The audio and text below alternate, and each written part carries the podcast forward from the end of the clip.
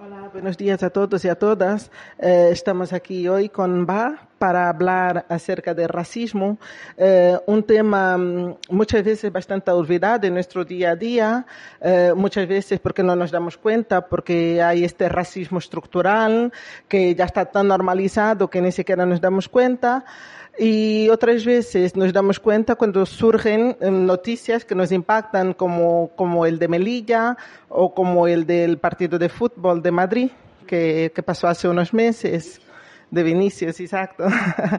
Entonces, bueno, Va Bishama es psicólogo social y es miembro de, mm, del movimiento Dignidad Negra, ¿no? Dignidad Negra, Colectivo Dignidad Negra. Colectivo Dignidad Negra, exacto. Y bueno, nos va a hablar un poquito acerca del racismo. Va, cuéntanos qué es el racismo. Um, bueno, el racismo es un sistema eh, de estructuración de la sociedad en base a um, eh, la, la utilización de los fenotipos de las personas como eh, claves para determinar la inferioridad eh, eh, de esas de esas personas de, esos de, esos colectivos. Y no solo es y no solo es una realidad discursiva no solo es no solo son ideas y discursos que se lanzan también tiene una parte material.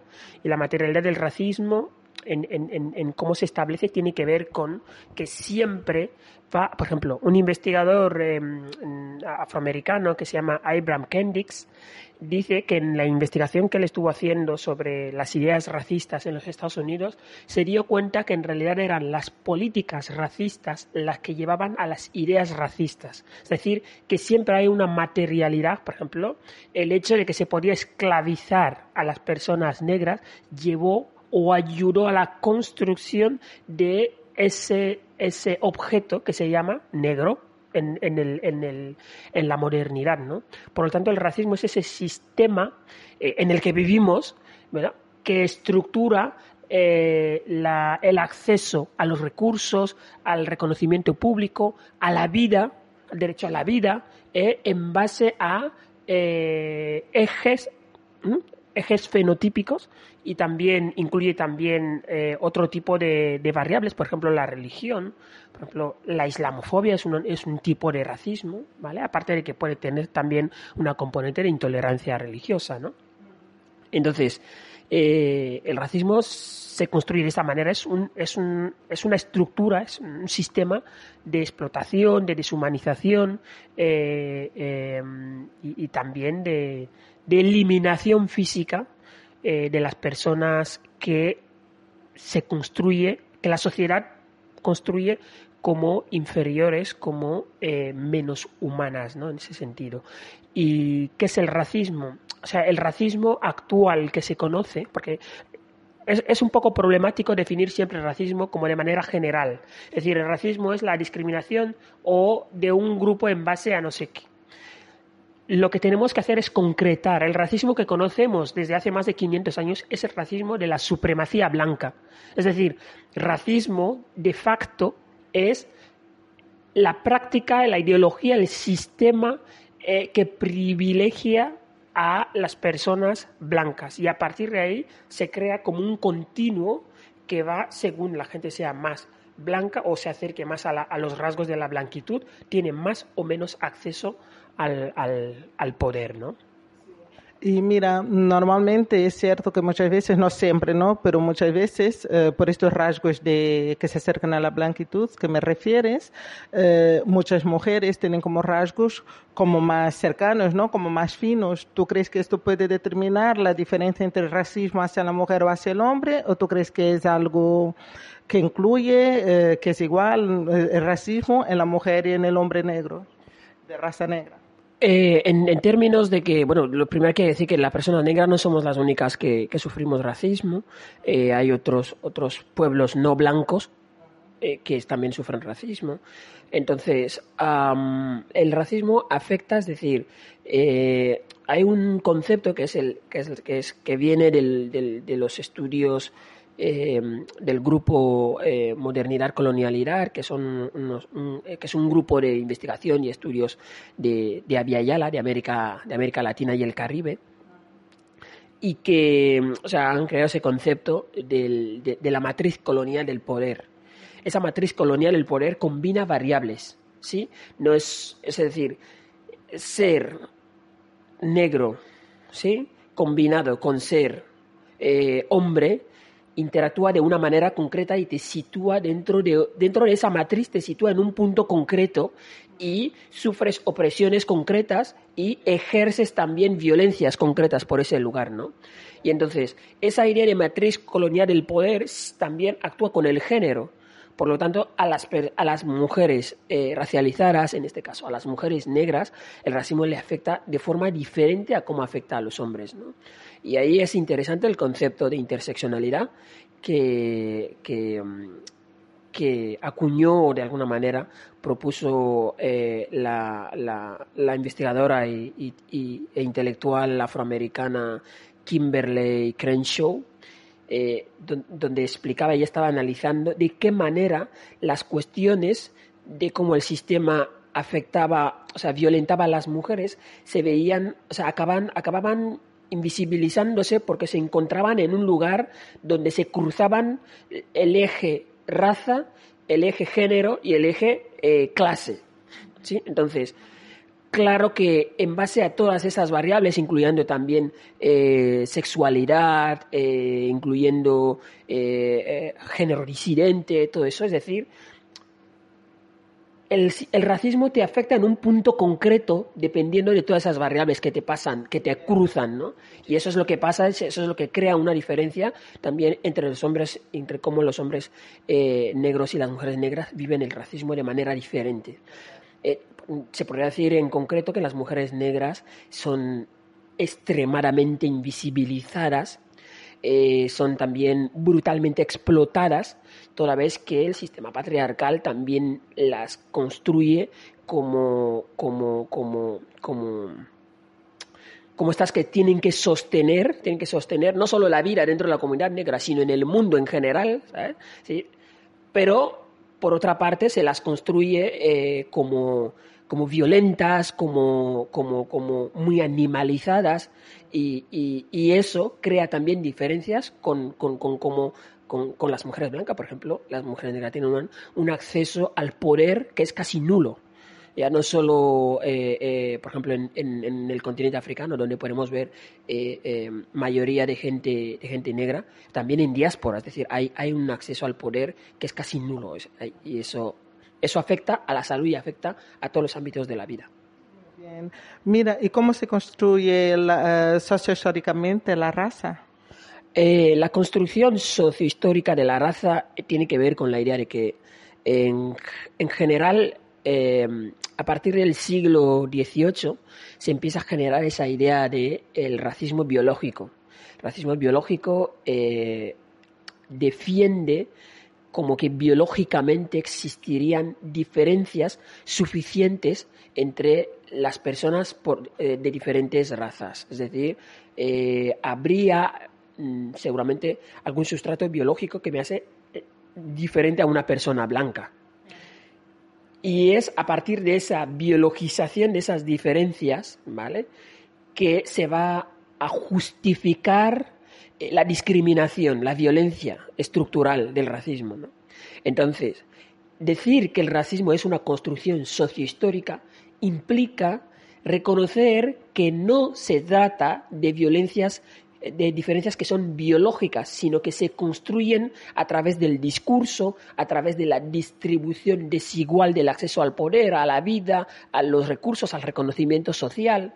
Es decir, que es una variable social igual que la clase, igual que la clase social, igual que el género, que se construyen socialmente a través de la socialización y la distribución desigual del poder. Eso es importante puntualizarlo. Entonces, ¿cómo se construye sociohistóricamente?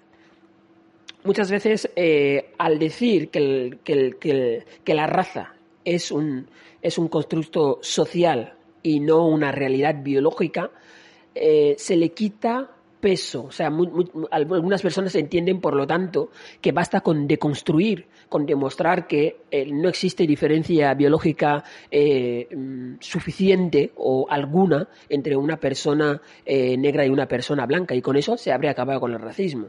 ¿no? Es decir, lo que hay que decir al respecto es que la construcción sociohistórica quiere decir que está imbricado en las formas mismas en cómo funciona la sociedad. Es decir, forma parte de los sentidos comunes. Es decir, si piensas cómo, por ejemplo, cómo es pensar un sistema de salud, en ese pensamiento, en esa, en esa construcción de un sistema de salud, está metido ya el racismo, porque vivimos en una sociedad que está que racializa, es decir, que discrimina y deshumaniza a ciertos grupos, ¿no? Por lo tanto, estructuralmente ya la sociedad lo tiene metido el chip, pero no es solo una cuestión mental, como se suele intentar, o sea, no es solo una, cuestión psicológica, no es una cuestión de creencias, solo no es una cuestión de ideas racistas, no es solo una cuestión de estereotipos, prejuicios, eh, también es una cuestión que tiene que ver eh, con, con, con todos los ámbitos, es decir, desde lo cultural, lo epistémico, eh, decía antes, lo material, es decir, cómo se entiende la sociedad realmente más allá de que lo que cada individuo pueda tener en la cabeza, ya es en sí mismo racista. Eh, por ejemplo, ¿quién produce los recursos que permiten la supervivencia? Y normalmente eso también se construye a través de un patrón racial. En ese sentido existe un concepto que es el de capitalismo racial, en el que Cedric Robinson eh, venía a explicar básicamente, y otros, y otros eh, y, otras intelectuales vienen a explicar básicamente que no existiría el capitalismo sin el racismo. Es decir, que si miramos la sociedad, ¿quién está haciendo los trabajos peor pagados, más duros, pero que también son más esenciales para la supervivencia y para la vida. Por ejemplo, ahí está el papel de las mujeres negras, ¿no? Totalmente invisibilizadas, cuidando de todo el mundo, ¿sabes? Pero sin recibir ningún tipo de reconocimiento social, ¿no? Eso no depende si de si la persona que está enfrente es racista. El sistema en sí mismo ya lo así es como funciona, ¿no? Ya, ya lo tiene, ya lo tiene, eh, o sea, Sí, intrínseco, sí. Mira, ¿y cuál dirías tú que es la situación de racismo actualmente en España y en general y en Canarias en particular, que es donde, donde estamos, ¿no? sí, ah, España es ese país que, eh, que inventó, que inventó eh, el racismo. Los discursos y las prácticas racistas tienen un arraigo bastante fuerte en la historia de España desde la expulsión eh, de, las personas judías, de las personas musulmanas, eh, em, la llamada reconquista eh, del sur, del sur de España, que no fue, que no fue tal, que no fue una reconquista, fue una conquista y las políticas que van a venir después de la llegada de Colón a, a, Yala, todo eso es España. Si bien en el negocio de la esclavización de las personas negroafricanas, Portugal fue la pionera eh, a partir de 1444, que Portugal ya empezaba a rastrear las costas occidentales, eh, la costa occidental del continente africano, para capturar gente, para esclavizar. y, en este, y, en este, y en este periodo, eh, Angola, por ejemplo, lo que es ahora Angola, que toda esa parte era, era, el, era, era, era el Congo, la civilización eh, del Congo, va a tener un rol crucial ¿no? de cómo Portugal va. Es decir, Portugal fue pionera en ese sentido, pero la ideología de la pureza de sangre que va a partir de España, porque es decir, lo que va a pasar en España es que incluso los judíos que se habían convertido al cristianismo, se les va a seguir discriminando con la idea de que no eran puros. A partir de esa pureza, se va, lo que se hace es trazar líneas que se van a reproducir más tarde en las sociedades de castas raciales que se van a ver en América, en, la colonización y, en toda la economía de la plantación, con las personas eh, negroafricanas en situación de esclavitud, como la alteridad radical de la humanidad, o sea, de, de, de todo lo que se construye como representante. España tiene todo eso. España es el último país de Europa en el que se abolió la esclavitud. Es decir, sin embargo, es el país donde menos se hace el trabajo de, de, de, estudiar, de luchar, de, institucionalizar la lucha contra el racismo. Es decir, por lo tanto, eso nos sitúa en un marco donde ni siquiera hay interlocución en las instituciones para poder hablar de que el racismo existe como un, un patrón de discriminación contra personas, ¿no? Entonces, ese es un primer punto, es decir, ahora mismo no, no existe a nivel social ni a nivel de, de, la investigación ni de las ciencias sociales, ni siquiera a nivel institucional, un conocimiento suficiente ni una promoción suficiente del estudio de, de, cuál es el impacto que tiene el racismo. ¿no? Por ejemplo, en salud. Cuando hablamos de determinantes sociales de la salud, el, el determinante eh, eh, racismo, es decir, el eje raza, está totalmente invisibilizado. No sabe, por ejemplo, en este país no sabemos si existe una brecha salarial por raza. porque básicamente estamos instalados en el discurso de que hablar de la existencia de razas sería en sí mismo sería en sí mismo racista, como si el hecho de decir pues se discrimina por raza. Es como, no, si las razas no existen, ¿no? Seguimos en ese nivel en España, ¿no? Entonces no hay avance aparte de las resistencias y, la lucha eh, bastante agudizada que están haciendo los propios colectivos que sufren el racismo, ¿no? Son, entonces, ese es, ese es el punto en el que estamos en España, donde el racismo no es reconocido como un patrón de discriminación. Y las instituciones muchas veces cuando hablan de, de racismo lo hablan desde una cierta condescendencia y un paternalismo. Es como si asumen la discrecionalidad, es decir, como si no estuvieran obligadas a hacer nada al respecto. Y cuando van a hacer algo al respecto, siempre hacen cosas que tienen que ver con educar a las personas, eh, de construir los prejuicios, pero no hacen nada para cambiar lo que estaba diciendo antes, la materialidad, para cambiar el hecho de que las personas eh, negras, por ejemplo, en España tengan que estar trabajando en, en, los trabajos donde más brutal es la, explotación, el hecho de que cuando estamos hablando de sinogarismo, las personas eh, eh, negras que están en situación de sinogarismo en este país es sobre todo porque por las trabas que pone el racismo institucional, es decir, porque no pueden acceder a una vivienda, no pueden regularizar su situación administrativa, eh, es decir, se hace más bien desde, o sea, cuando se, intenta hacer algo al respecto, se hace más bien desde el punto de vista de no, tenemos que conocernos más, eh, la famosa interculturalidad, como si el hecho de conocernos más fuera a ser que cambie la desigualdad en el poder sea, pero no se asume como una, como una política pública de fomentar la igualdad y como una política pública que es una cuestión de democracia, que no podemos decir que estamos en un país de democracia cuando hay racismo, pero no se asume así. Sí, y, no, y por muchos años que una persona esté, por muchas generaciones, porque hay personas, lo que estábamos comentando antes, ¿no?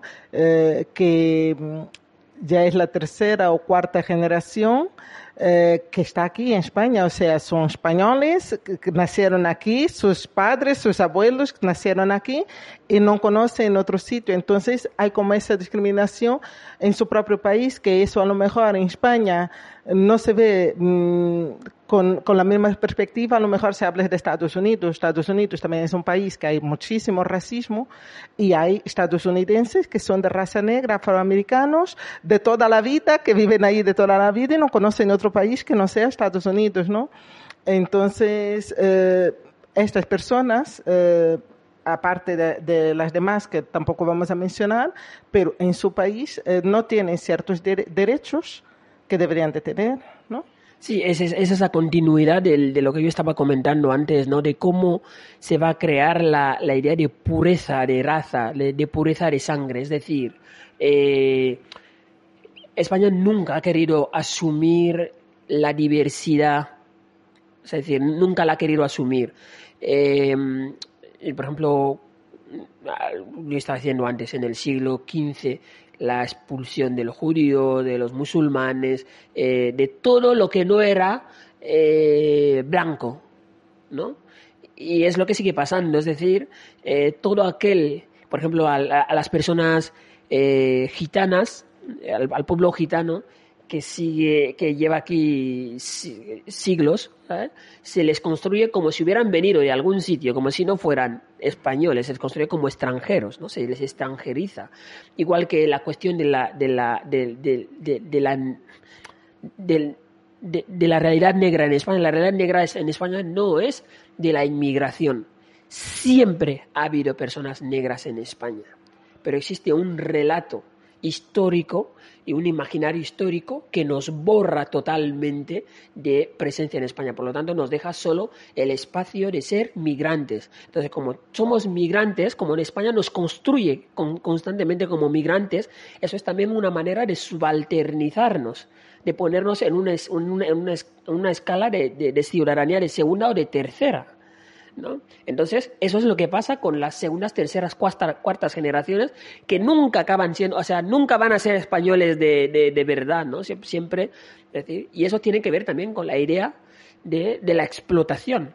Es decir, pues si no existiera el racismo, pues igual no, no, no, habría manera de sostener la economía que existe ahora. Por ejemplo, en lugares como en Canarias, la primera economía canaria se genera a través de la esclavización de personas negroafricanas. Es decir, aquí hubo, hubo esclavitud hasta, el, hasta el siglo XIX, aquí en Canarias. Pero desde que tú has llegado aquí, ¿has oído hablar de eso?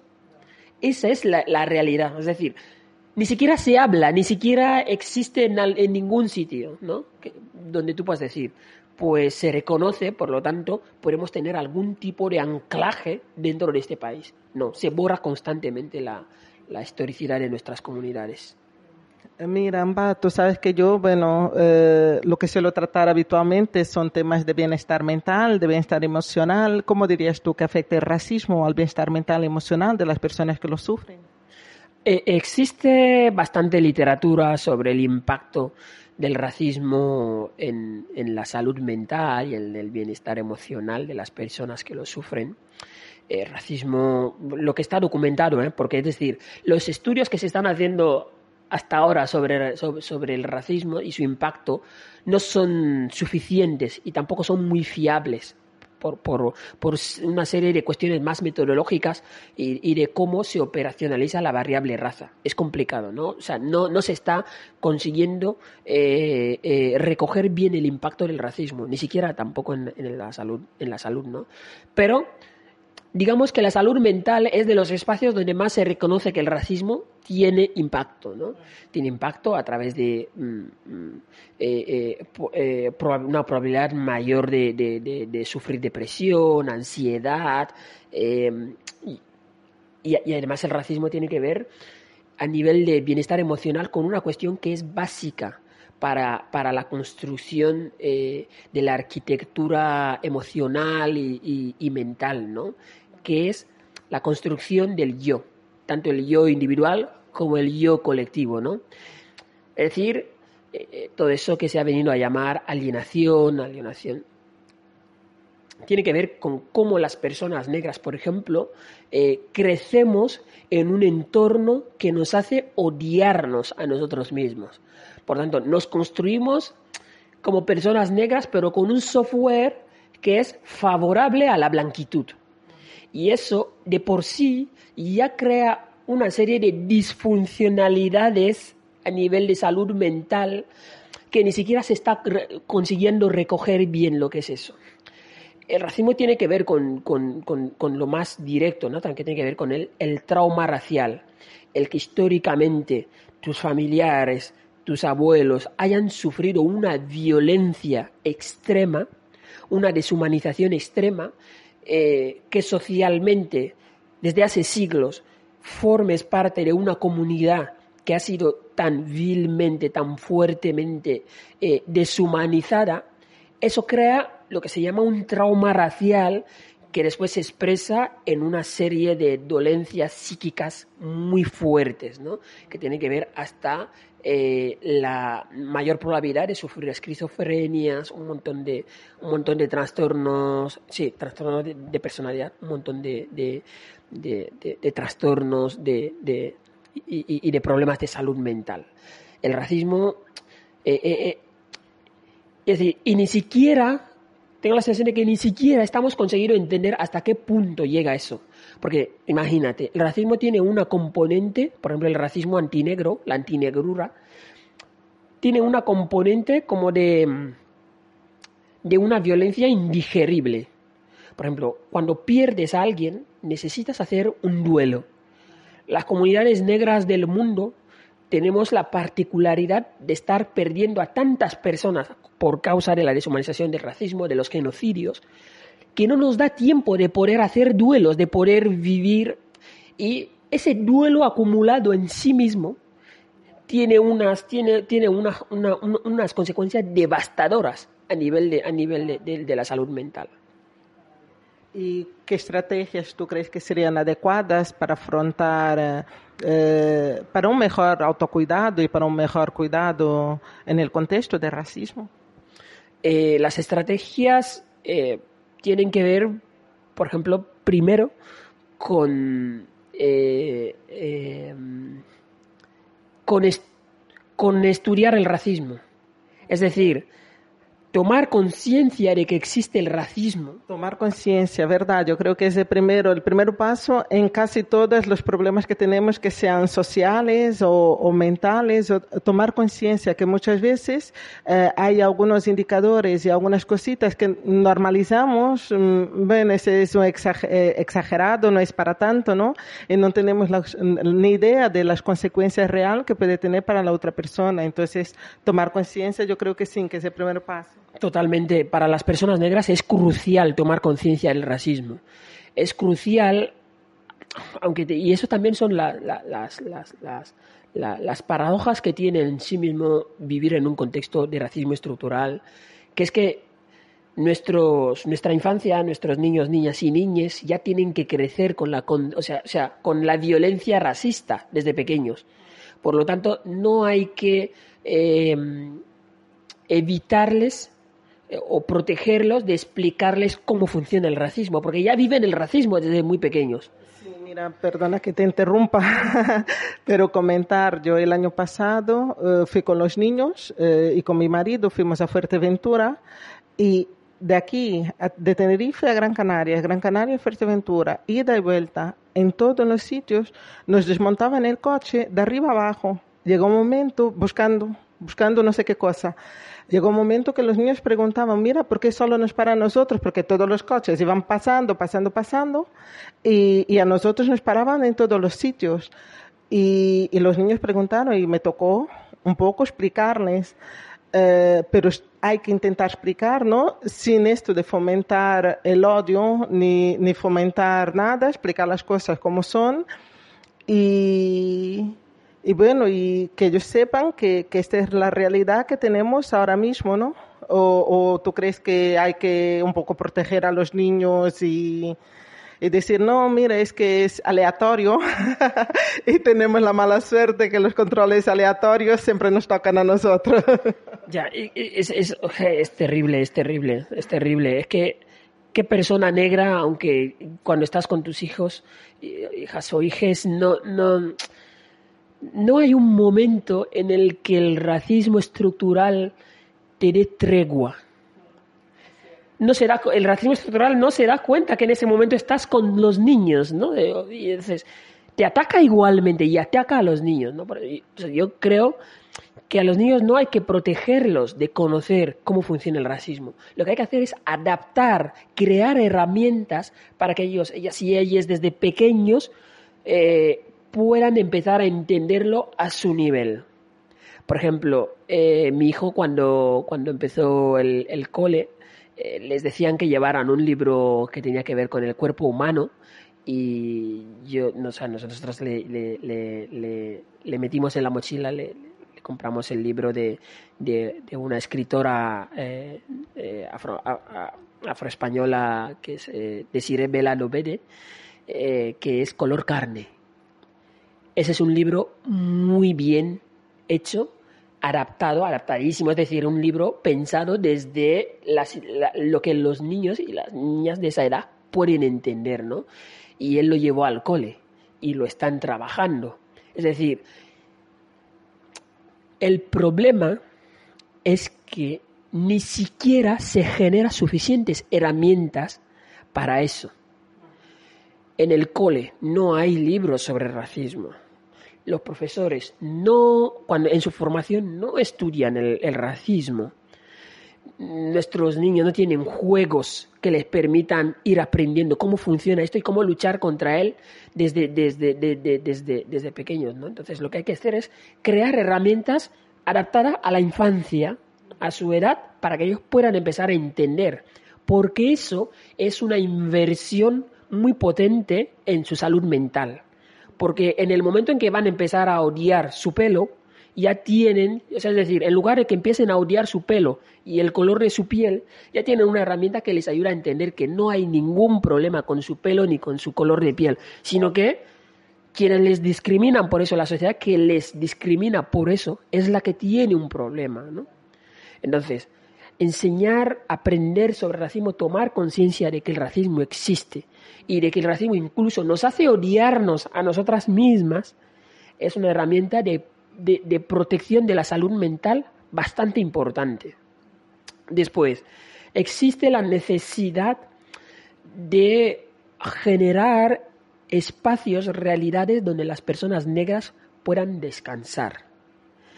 Es decir, todo el imaginario de trabajar como un negro, no sé qué, esa, todo eso viene, viene de la esclavitud, viene de la eh, hiperexplotación de las personas negras hasta la extenuación, hasta la muerte. Entonces, todo lo que sea generar espacios donde las personas negras